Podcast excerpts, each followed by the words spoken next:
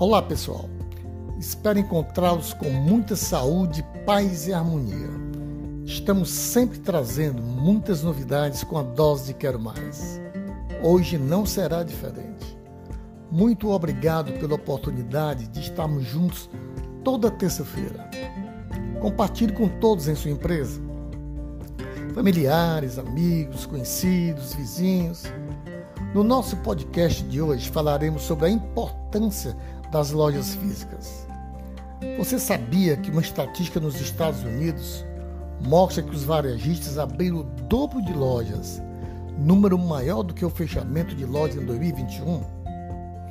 Isso não quer dizer que não fecharam um grande número de lojas em pelo menos dois anos anteriores, mas o importante é que as lojas não deixaram de funcionar.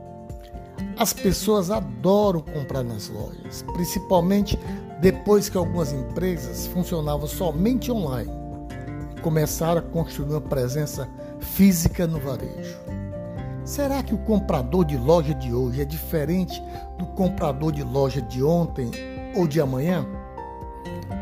Os clientes do amanhã passaram a exigir coisas diferentes para que possam valorizar e com isso passa a ter uma mudança de comportamento em relação aos que valorizavam.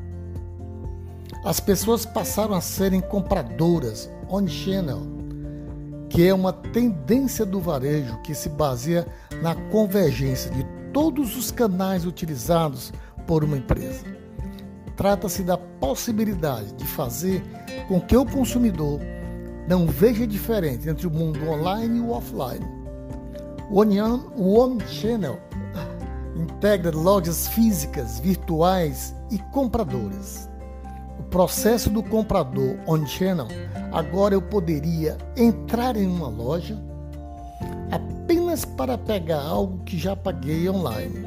Ou talvez eu esteja lá para dar uma olhada, mas na verdade eu comprarei o item no meu telefone enquanto saio e as lojas precisam ser capazes de atender às necessidades dos clientes omnicanal, que significa ter uma comunicação que atua de forma linear em todos os canais, sejam eles online, como a web, app, redes sociais, ou offline, como TV, lojas físicas, rádio. Como consumidor, quando entro no site ou aplicativo do varejista, espero ver disponibilidade, uma conexão com o que está na loja e uma maneira de pedir coisas que posso pagar na loja. Tiffany, sócia do escritório da McKinsey em Atlanta. Tecnologia. Futuro não é ter uma loja sem funcionários. Trata-se de redistribuir os funcionários da loja para fornecer os serviços que os clientes realmente desejam.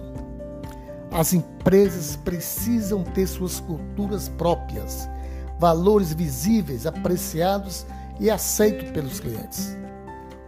Para refletir, os clientes de hoje querem tudo com rapidez e precisão.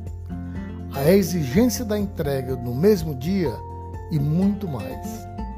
Você conhece alguma loja que esteja pensando no tempo de espera zero? A sua, como está? Até nosso próximo podcast com Alfredo Moreno.